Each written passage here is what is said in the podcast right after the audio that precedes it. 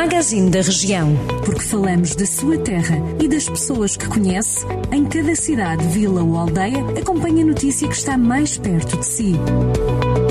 Magazine da Região. Edição de Ricardo Ferreira. Está aprovado o projeto de requalificação e remodelação da antiga escola primária da Feira, na freguesia de Nespereira, em Sinfãs, um edifício que vai ser transformado numa unidade de saúde familiar.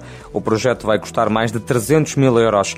A nova unidade vai ter, para além de gabinetes médicos e de enfermagem, administrativos e outros, uma sala de formação e ensino, também uma sala de isolamento a Câmara de Viseu aprovou um saldo consolidado de 855 mil euros relativo a 2019, tendo todas as empresas e entidades do universo municipal apresentado resultados positivos. Segundo o presidente da autarquia Almeida Henriques, este indicador prova que Viseu é de boas contas, acrescentando o autarca que o passivo do grupo municipal reduziu em 5,6 milhões de euros face a 2018. Em Mangualde chegaram ao fim as obras de restauro e conservação do Dolmen da Cunha Baixa. Este monumento nacional teve de ser alvo de intervenção devido a danos provocados pelos incêndios, entre os vários trabalhos realizados a destacar a consolidação de zonas com fissuras.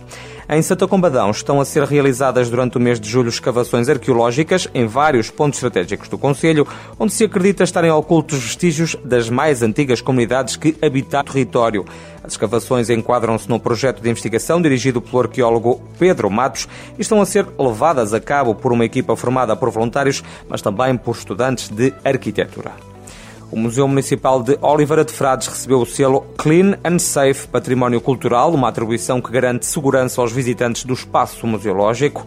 O selo Clean and Safe do Turismo de Portugal visa distinguir as empresas e entidades do setor do turismo que cumpram as recomendações da Direção-Geral de Saúde com o objetivo de evitar a contaminação dos espaços com Covid-19. E foi apresentado na Praça da República, em São João da Pesqueira, o novo livro do escritor Ricardo Bragança Silveira, numa cerimónia contou com a presença do Executivo Municipal no apoio ao autor desta obra literária com raízes familiares no Conselho. Na obra de ficção Falso Impacto, Ricardo Bragança Silveira aborda assuntos muito atuais relativos a interesses internacionais que percorrem motivações políticas por todo o globo.